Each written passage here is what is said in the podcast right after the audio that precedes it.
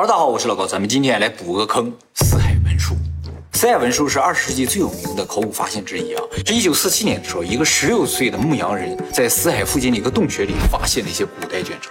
当时发现的时候，这些卷轴是存放在瓦罐之中，主要材质是羊皮纸，看上去年代非常久远。卷轴上写满了希伯来文，发现这个卷轴的少年是阿拉伯人，但不识字，所以上面写什么他是不知道的。后来经过鉴定啊，这些卷轴都是两千多年前的东西，是目前已知世界上最古老的旧约圣经的抄本。在死海文书发现之前，旧约圣经最古老的版本叫列宁格勒抄本，大概是一千多年前的东西。而死海文书的发现又把圣经最古老的版本又向前推进了一千年，所以绝对是个世纪大发现。那这也只是个抄本啊！啊，对，肯定还有更古老的版。当然，死海文书的内容也不仅仅是旧约圣经的抄本，它里边也包括了很多圣经中没有记载的故事。是现在圣经没有记载的故事。对，就是这些故事啊，以前不知道有。结果这个东西发现了啊，还有这事儿呢，哎，这种感觉啊。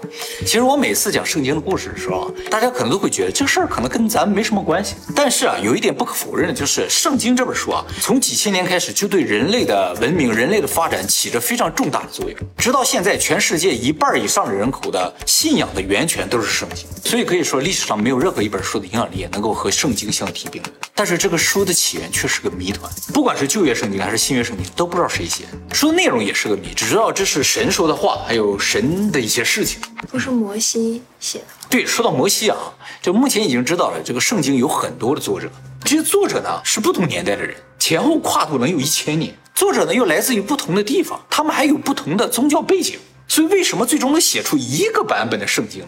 不同的宗教背景，对，就是可能是犹太教的不同分支，他们立场是不一样的，但写的内容是一样的。为什么他们会最终写成一个版本？不太知道。那有两个人差不多是同时写的吗？有啊，也有啊。怎么知道这个作者很多？不是因为字迹不一样，字迹全都是一样，因为全都是抄本嘛。抄的话就一个人抄下来，所以字迹是一样。怎么知道作者不一样呢？是因为里面用词汇不太一样，管神的称呼稍微有点不一样。在某一段就全管神叫这个名字，在另一段就全管神叫另一个名字。可是，在印度教里面，这是同样一个神，不同时期不是也叫不一样的名字啊？对，也是。还有呢，就是有些矛盾的地方，比如说啊，摩西五经原先认为就是摩西写的，但是在这里边却有摩西死后的一些情节。圣经的内容是不是史实？谁写的？内容是否被篡改过？这些谜团呢，要想解开的话，都需要找到更古老版本的圣经。找到第一个版本的圣经，有可能就让我们能够了解神是怎么出现。所以从这个角度来说，死海文书的发现啊，对于圣经的研究、人类历史的研究都有重大的意义。当初发现这个卷轴的地方叫做昆兰，在发现死海文书之前，这个地方就已经是个考古遗迹了，这有个古城。但是后来发现死海文书啊，跟这个古城居然没有什么直接关系。死海文书比古城更古，就是城在这个死海文书上面建。但是在发现死海文书一九四七年，这个地方是归约旦管理，现在呢是以色列国家公园的一部分。由于这些卷轴都是在死海附近的洞穴里发现，所以叫死海文书，也叫死海古卷啊。这个死海文书发现之后，大量的考古学家、宗教学家都到此进行调查。结果在接下来十年的时间里，总共发现了十一个洞穴，里边全都是各种各样的古卷碎片，也都是在瓦罐之中。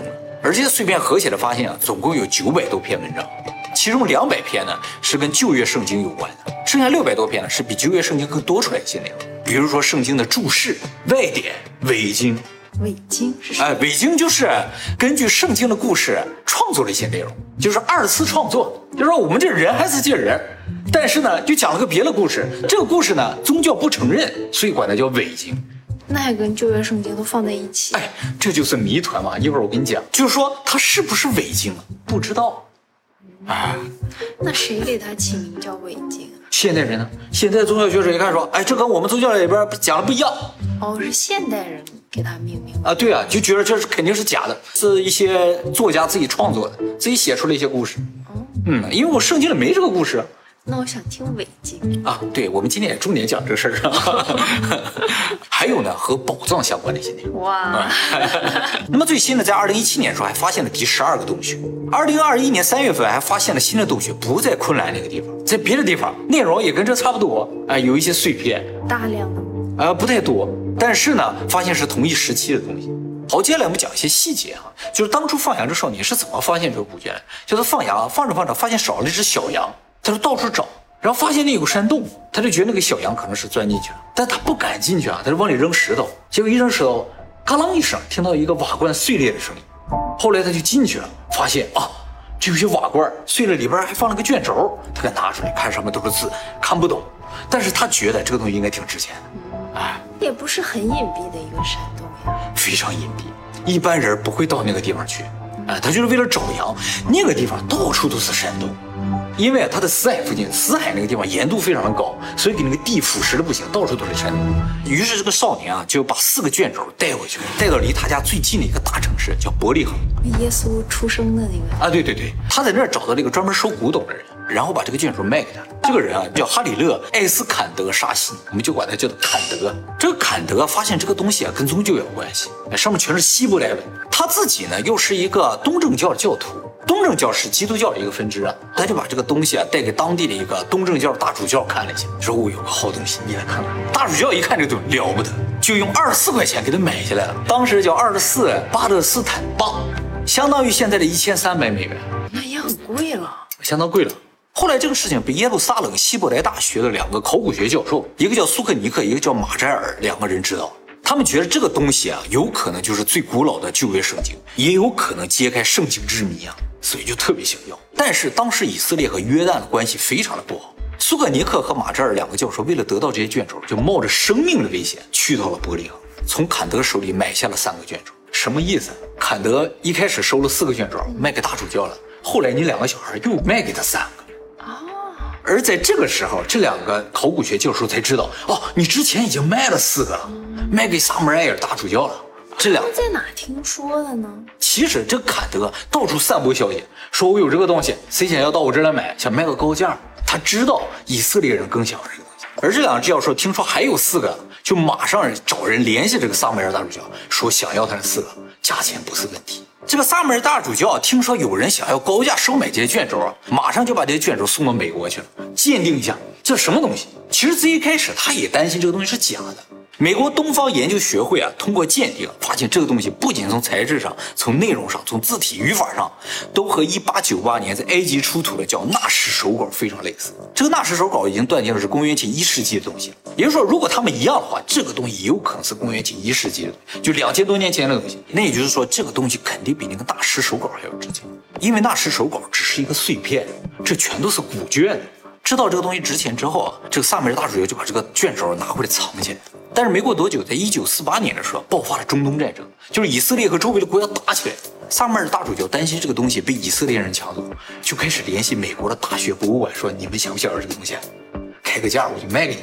但是美国的这些博物馆有大学都不敢收，因为啊，如果这个东西是假的，那就被骗钱了嘛；如果是真的，也不敢收，就有可能引发一些国际上的一些争端。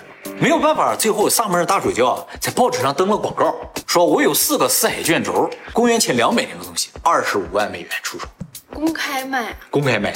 当时的二十五万美元，大概相当于现在两百多万美元。广告一出，直接被一个匿名的买家买走了。后来知道这个买家是谁了，就是一开始去伯利恒的那个以色列的教授的儿子。哦，哎，就是以色列这边还是有钱，你只要敢出来，我就能买到。这样的话，以色列呢就成功把最初的七个卷轴全部回收了。他们那边人教授可能只是个兼职。对对对，你本职都是大富豪。没错。现在这些卷轴呢，就藏在以色列国家图书馆的圣经之刊里，哎，就是专门存放死海文书这么个地方。那么从最初的牧羊人找到七个卷轴之后啊，很快就有研究人员到当地去了，就开始找新的。但是啊，两年找下去，一个新的都没发现。直到一九四九年一月份的时候，又发现了一个洞穴，里边有好多。后来又找不到了。过了三年，一九五二年的时候，突然发现啊，这黑市上有些碎片在流行，就说当地有居民找到了。就打听了一下，到那些居民说的地方一找，发现了五个洞穴，在这五个洞穴里发现了很多的碎片。这后来发现的啊，全都是碎片，除了第十一个洞穴里发现了一个完整的，前面那个牧羊人发现全都是完整的。卖的的差不多，对对对。应该外面还有。我跟你讲，他们拿到都撕碎了卖，都不知道撕碎，那个东西不好保存，一碰就碎，每个碎片都能卖不少钱，然后让你凑，你凑齐了，这样就能看懂了，这样卖好卖一些。你一下拿出一卷，真没几个人买得起。那么在这五个洞穴里边发现一些神奇的东西啊。首先啊，这五个洞穴里边有一个四号洞穴，里边发现了目前为止最多的碎片，大部分碎片都从那儿出来。就说整个赛文书四分之三的碎片都从你一个洞穴出来。还有呢，就是在这五个洞穴里边，一个发现了一个非常神奇的东西啊，就是一个铜卷轴，剩下都是纸的，就这一个铜呢，上面刻着字，跟宝藏有关。哎呀，不是一个宝藏，六十四个宝藏。这个卷轴啊，上的第一段话就说：阿克尔谷的废墟下面阶梯一个朝东的入口，四十肘的距离，银的仓库和容器，十七塔兰铜的重量 K E N，写这么一段话。四十种，当时的一肘大概可能是四十六厘米，就是这个距离。四十肘呢，就是十八米半。就是说，在一个废墟的下面有个朝东的入口，进去的时候往前走十八米半，你就会发现一个银的仓库，里边呢大概有十七卡兰铜的重量。卡兰铜是专门用来衡量贵金属的一个单位，就像现在的盎司一样。但是卡兰铜比盎司要大很多，一卡兰铜大概是二十六公斤。二十六公斤，二十六一卡兰铜就二十六公斤。像这样的内容，上面总共有六十四处的记载，当然这个内容没完，一直在往下写着啊。这个卷轴解读完了之后啊，就对上面描述的一些宝藏进行了计算啊，大概总价值估计在一百万美元左右，当时的折合到现在的话，大概是一千万美元。那都没有这个卷轴值钱。啊，应该没有这个卷轴。但是由于卷轴上的内容啊写的非常的概括不明确，所以到现在啊一个宝藏还没找到呢。比如说啊，他第一段中说阿克尔谷这个谷啊确实存在，但是非常的大，也不知道哪个废墟里边有没有废墟都没找着。哎，说废墟下面有这么一个宝藏。还有一点呢，就是铜卷轴上使用的这个希伯来语啊，是一种非常独特的希伯来语。就什么意思啊？就相当于上面写满了汉字，你就是看不懂。是这样一种感觉，你知道吗？就是单个出来都认识，都认识，连在一起说什么看不太懂。还有呢，他最后一句话说啊，K E N，说了三个字母，这个字母肯定不是希伯来语的字母，说是有可能是古希腊语的字母啊。为什么里边会突然出现个古希腊语呢？K E N 什么意思呢？感觉上有可能是个什么东西的名字或者人名。但是你话说到一半，突然出了个人名，不很奇怪吗？后来研究来研究去啊，发现里边有很多错字。于是觉得这个铜卷轴有可能是一个抄本，而抄的这个人就是誊写的这个人啊，不认识希伯来文，哦，所以他看上那个希伯来文这个圈圈横横的，他就照着往上刻，结果刻的就扭扭歪歪的，哦，就像老外写汉字一样。啊，对 对，就是他不理解什么意思。还有就是刻啊，明显就要比写更难嘛，你要照着画的话还容易一点，往上刻就更困难，所以整体来说，上面的文字是比较粗糙的。这就让这个宝藏的信息更加不明确。不过反过来说，如果找到这个他誊写的原本的话，有可能真的有宝藏的信息。为什么觉得这个宝藏确实存在？是这样的啊，就是首先啊，它这个卷轴是铜的，就是说明啊，这个信息非常的重要。他不希望这个信息丢失。没有人怀疑这个宝藏是假的呀？啊，是吗？你都已经相信了是吧？你要去了是吧？没想到这个铜啊和纸差不多的保质期。铜也会腐蚀，也会碎裂，也会丢失，跟纸一样。泥板就好了。哎，泥板真的是很厉害，因为它跟土啊、跟沙是一个材质的。从这个角度说，苏美尔人真的是更了解一些如何更长久的保存信息。再一个，就是因为铜卷轴写了一些内容啊，透露了这个宝藏的来源，说是当时以色列复国的时候，就是被别人灭掉的时候，这犹太人带出来，其中呢，大部分都是国家的税收，还有一些圣物藏在这些地方，就感觉特别合理。别人打过来了，你不可能被别人拿走嘛。于是大家都拿一些跑掉了，哎，都藏在某些地方。那死海文书不是两千多年前？对呀。那那个以色列复国不是更早吗？对，以色列复国大概三千多年前啊，所以它是个藤本。当时人们跑出来的时候，就记下来这东西藏在哪儿了，最后汇总一下，让他刻在这个铜板上。结果这个家伙不认识字儿，刻得上个不清不楚，找不着啊。是不是故意找一个不认字儿的人刻？哦，也有可能是吧？他不知道这个东西在哪儿啊？对，你看到问题关键了。那更证明这个宝藏是真的，是真的，可是不是很值钱呀。但是肯定是真银真金。金银没有那么值钱，你有一些别的东西吗？你要说这是死海文书上记载的原先以色列国的金，那就值钱了。好，那么就像这样的卷轴啊，后来陆陆续续又发现了不少啊，然后也洞穴也发现了不少。最后到一九五六年为止，也就是说发现第一个卷轴，大概过了十年，总共发现了十一个洞穴。二零一七年发现第十二个，中间隔了那么多年。这个死海文书最大的价值啊，不仅仅在于它是圣经最早的一个版本，而且呢，它在这个年代啊，正好是耶稣诞生那个年代。所以它里边如果关于耶稣有一定的记载的话，就能够证明啊基督教是怎么诞生的，也能知道犹太教是怎么个发展。所以对这个世界上最大的几个宗教可能都有影响，所以受到全世界宗教人士的关注啊。也有很多人非常担心上面记载的一些对宗教不利的东西，就好像所有人泥板上说啊人是做苦力的之类的是吧？这怎么能创造我们是为了对。劳役我们。一旦颠覆了这个宗教的根基的话，那就完了。啊，很多人担心有这样的内容，究竟有没有呢？所以，对于死海文书来说，最重要的一个工作就是解读。但是人们等了很久很久，死海文书相关的信息都一直没有爆出来啊，等了四十年都没有爆出来。于是人们就更加确信了这个死海文书里可能有什么对宗教不利的东西。这个东西收走了之后啊，一开始都由天主教保存的，说我们研究，然后告诉你们。但是就是不告诉，四十年没有告诉。天主教这边的说法就是，我们一直没有完成解读，所以没有告诉大家里边写了什么。为什么花这么久都解读不出来呢？第一个就是工作量太大，它这些卷轴啊都是碎片，有太多的缺失、老化、看不清的部分。什么感觉？就是不是这篇文章我说过的都是这样的片儿，我想知道这篇文章说什么，你怎么解读？解读不了。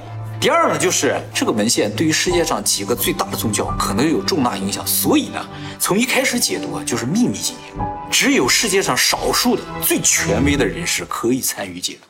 解读工作的时间、地点都是非常限定的，谁能够参加，必须是包括这个世界上相关的一些最重要的一些宗教，还必须有无宗教人士都在共同参与解读。而进入这个解读工作之后，发现啊，天主教相关的人士分到的这个碎片就多一些。其他宗教人分到的碎片就很少，就不公平，于是大家就打起来了，就操作起来了，这也造成解读工作迟迟无法进行。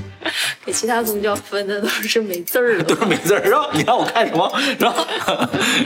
所以宗教立场之间的对立也造成他解读不下去。再一个就是发现卷轴这个最主要的昆兰地区啊，就是以色列和约旦不停打仗的地方，纷争的地方，很多解读工作还有探索的工作都因为战争而终止。现在呢？现在啊，直到一九六七年之后，解读工作才渐渐的得以进行。但是就像刚才说的嘛，量太大了，太碎片化了，人手又太少，就那几个最权威的老头，天天眼睛可能都花了，在那看啊，去理解里边的意思就很慢。公布出来哎，其实最好就是开源嘛，让大家都看到，解读就快了。事实上，在一九九一年的时候，美国呢第一次公开了一部分他保有的碎片。他刚一公开的时候，以色列是强烈反对的，说你怎么能公开呢？内容还不知道呢。啊，但是后来美国也没管他，就公开了。从那之后，解读速度就快了，就很多专家都参与进来了啊。最后在二零零九年，斯海文书的四十卷的内容就全部公开了，有没有其他卷不知道，但是现在说就全部了，就是四十卷。也就是说，死海文书从发现到全部内容公开啊，用了六十多年的时间啊。好，下一个问题，死海文书的作者是谁？赛文书这些卷轴啊，有各个年代，大概是公元前三世纪到公元后一世纪的东西。作者究竟是谁呢？一直不确定啊。现在主流认为是当时犹太教的一个分支艾塞尼派的人写。他们当时呢就住在昆兰那个地方附近的沙漠里。这个教派和普通的犹太教派非常不一样，他们推行的叫禁欲苦行主义，哎，就是不能有欲望，所以都生活在沙漠里，深居简出，过着安贫乐道的生活。据说这个分支的人啊，由于信仰的信念特别的强，所以大部分啊都有超能力。哇啊！不过这个支派啊，在历史上突然消失。后来啊，在这个塞文州中发现了一些线索，就是这个塞文州中有一些内容明显反对当时的主流的犹太教派。你想，它是个犹太教派的东西，但是内容啊却反犹太教派、反主流的教派，说明啊，它确实不是那一派。这和艾塞尼派的这个推测一致。啊，因为艾森尼派的思想就和当时主流的犹太教派的思想不太一样。但是一个诡异的事情就是，这个教派消失的时间点啊，正好和耶稣出现的时间点吻合。就耶稣出现了之后，这个教派啊就没人提了。新约圣经中提到了犹太教其他教派，就没有提到这个教派。于是人们在这个问题上产生了一个大胆的猜测，就是耶稣有可能就来自于这个教派。为什么呢？因为啊，耶稣本身的言行啊，就特别符合这个教派。耶稣就深居简出，特别禁欲、苦行主义，而且耶稣也有超能力，他可以给别人治病啊。哦，对，就是因为他有些奇迹，人们才相信他是神呐、他是神的儿子吧，是吧？而且耶稣也反对当时的犹太教，才建了基督教，所以他这些表象都特别符合埃塞尼派的这些表象。再一个就是新圣经中没有出现埃塞尼派，就说明埃塞尼派有可能不是消失，而是他就变成了后来的基督教。就是耶稣为代表，把这个埃塞尼派发扬光大了，他不是消失，而是变了另一个名字。当然，这只是个猜测了啊。根据耶稣表现出来的形态，还有一些时间点进行推测，没有确实证据了啊。说他那么像苦行僧一样的，在沙漠里面还能攒下那么大量的财，他们没有财富，他们只有藏宝图。就记住这些宝藏是个地方，到时候该复国的时候就可以用这些宝藏。他们不爱财，才能把这些地图交在他们手上，对不对？你交在一个爱财人手上，他就自己给搜刮了，拿走了怎么办？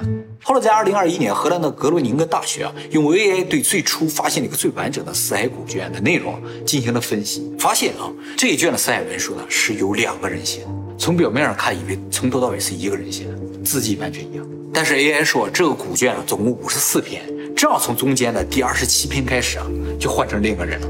啊，字迹虽然相同，但是运笔的速度、肌肉的使用和力量传导不同，所以判定啊，这是两个人写。就说这两个字迹都一样，字迹一样但写的速度不一样，拐弯的地方用力的方式不一样，就说这个人拿笔的姿势不一样。那怎么保证的字迹一样？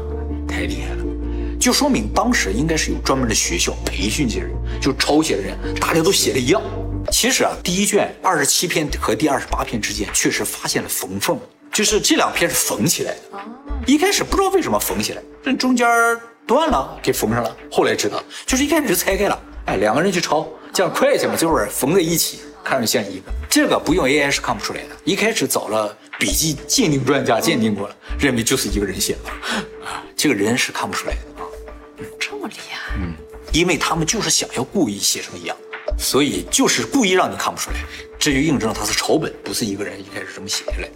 由此也可以推导，就其他卷人有可能不是同一个人写的，是吧？大家一起写，这样速度快啊。好，接下来我们来讲讲四海文书最重要的内容啊。目前已知四海文书中包括旧约圣经的抄本、外典、伪经、预言、社区准则、法律知识、天文、礼仪、魔法等内容。哇，从这个死海文书中可以看到公元前犹太教徒的一些生活轨迹啊，生活状态，但是书中没有明确提到基督教，也没有提到耶稣这个人啊。嗯这个大部分内容啊，我就不给大家介绍了啊，重点给大家介绍一些，就是这个里边有没有什么对于宗教不太有利的东西，就是大家一开始最关心的。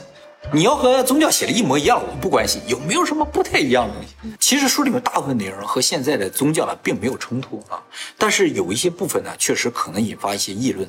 比如说，四海文书中出现了以诺书的断片，以诺书很长一段时间里啊被犹太教和基督教都认为是伪经。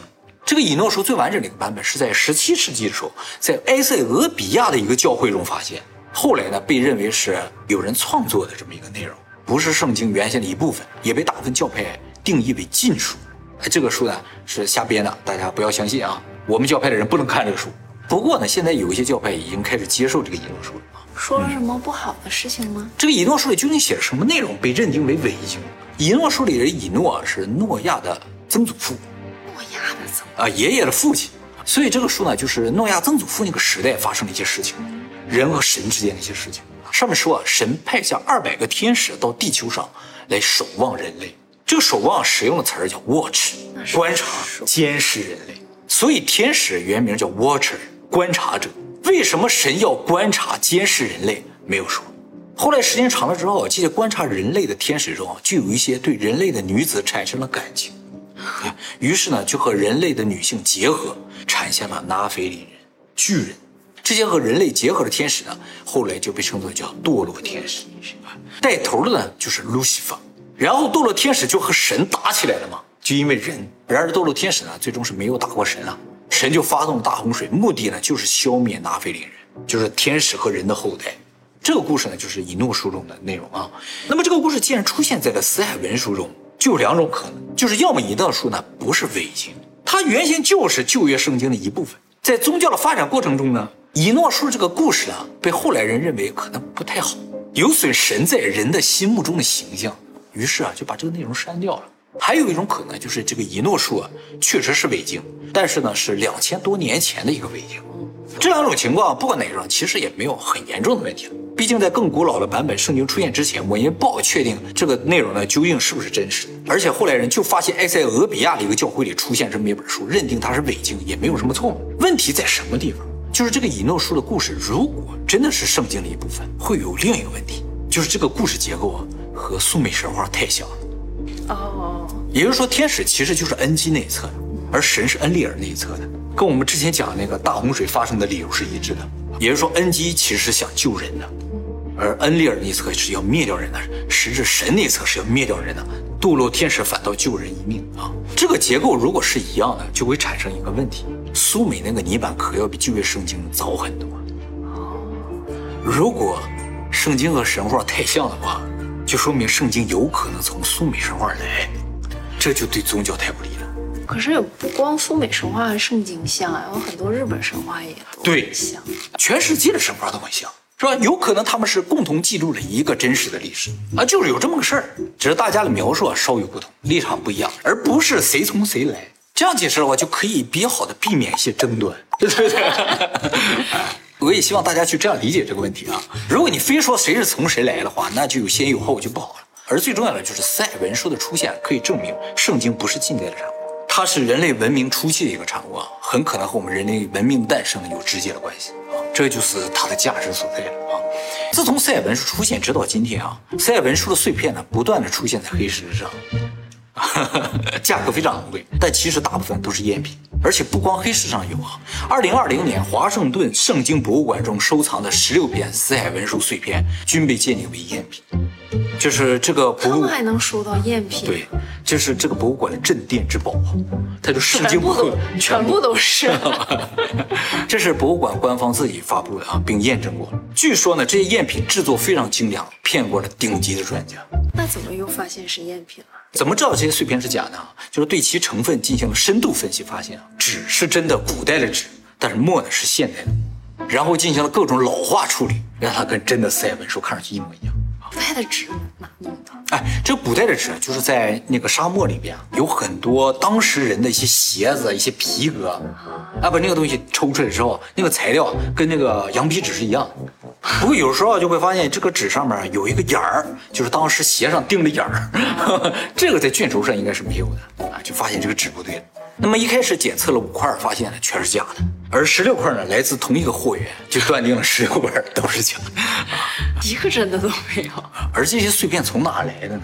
就是从最初不是伯利恒有一个收古董的商人，嗯嗯，叫坎德，从他儿子手里弄来就是他有真的，他还卖假的。啊，对，他就不停的在收这个东西，他特别有名啊，所以一开始那些专家就大意了，觉得从他手里来的肯定是真的，那他是知道是假的吗？他可能他可能自己也不知道，哎，他就收这个啊，也就是说，有可能现在被认定是真品的四海文书很多啊都是假的，只是还不知道啊，所以上面刚才说的那些内容啊，是不是真实也是不能保证的了。而目前呢，鉴别的工作呢也在不断的进行之中，解读的工作也在进行之中。还有就是啊，就算是真的啊，由于内容断片化非常的严重啊，所以目前大部分解读出来的内容也都是推测。就比如说哈、中间有个“不”字没解释出来，这意思就完全不一样。有可能后来发现一些碎片，完全推翻前面的内容。现在也在不断发现新的碎片。那么这个卷轴上还解读出了一个很有意思的东西，就是在二零一八年的时候呢，解读卷轴的时候发现啊，这个犹太教当时使用了太阳历啊，一年是三百六十四天，比现在少一天。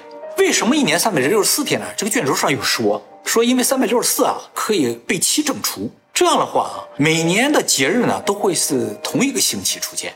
比如说今年这个节日是出现在周三，明年也一定在周三。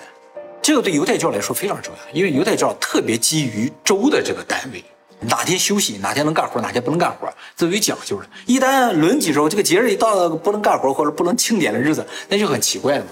所以他们使用三百六十四天，他们不是不知道一天三百六十五天，而是故意使用三百六十四天，方便。更方便更实用。所以这也是他们的智慧，他们什么都知道，但是我们就选一个我们方便的来，大智慧啊。所以我们也采用周制，对周三上票。没错。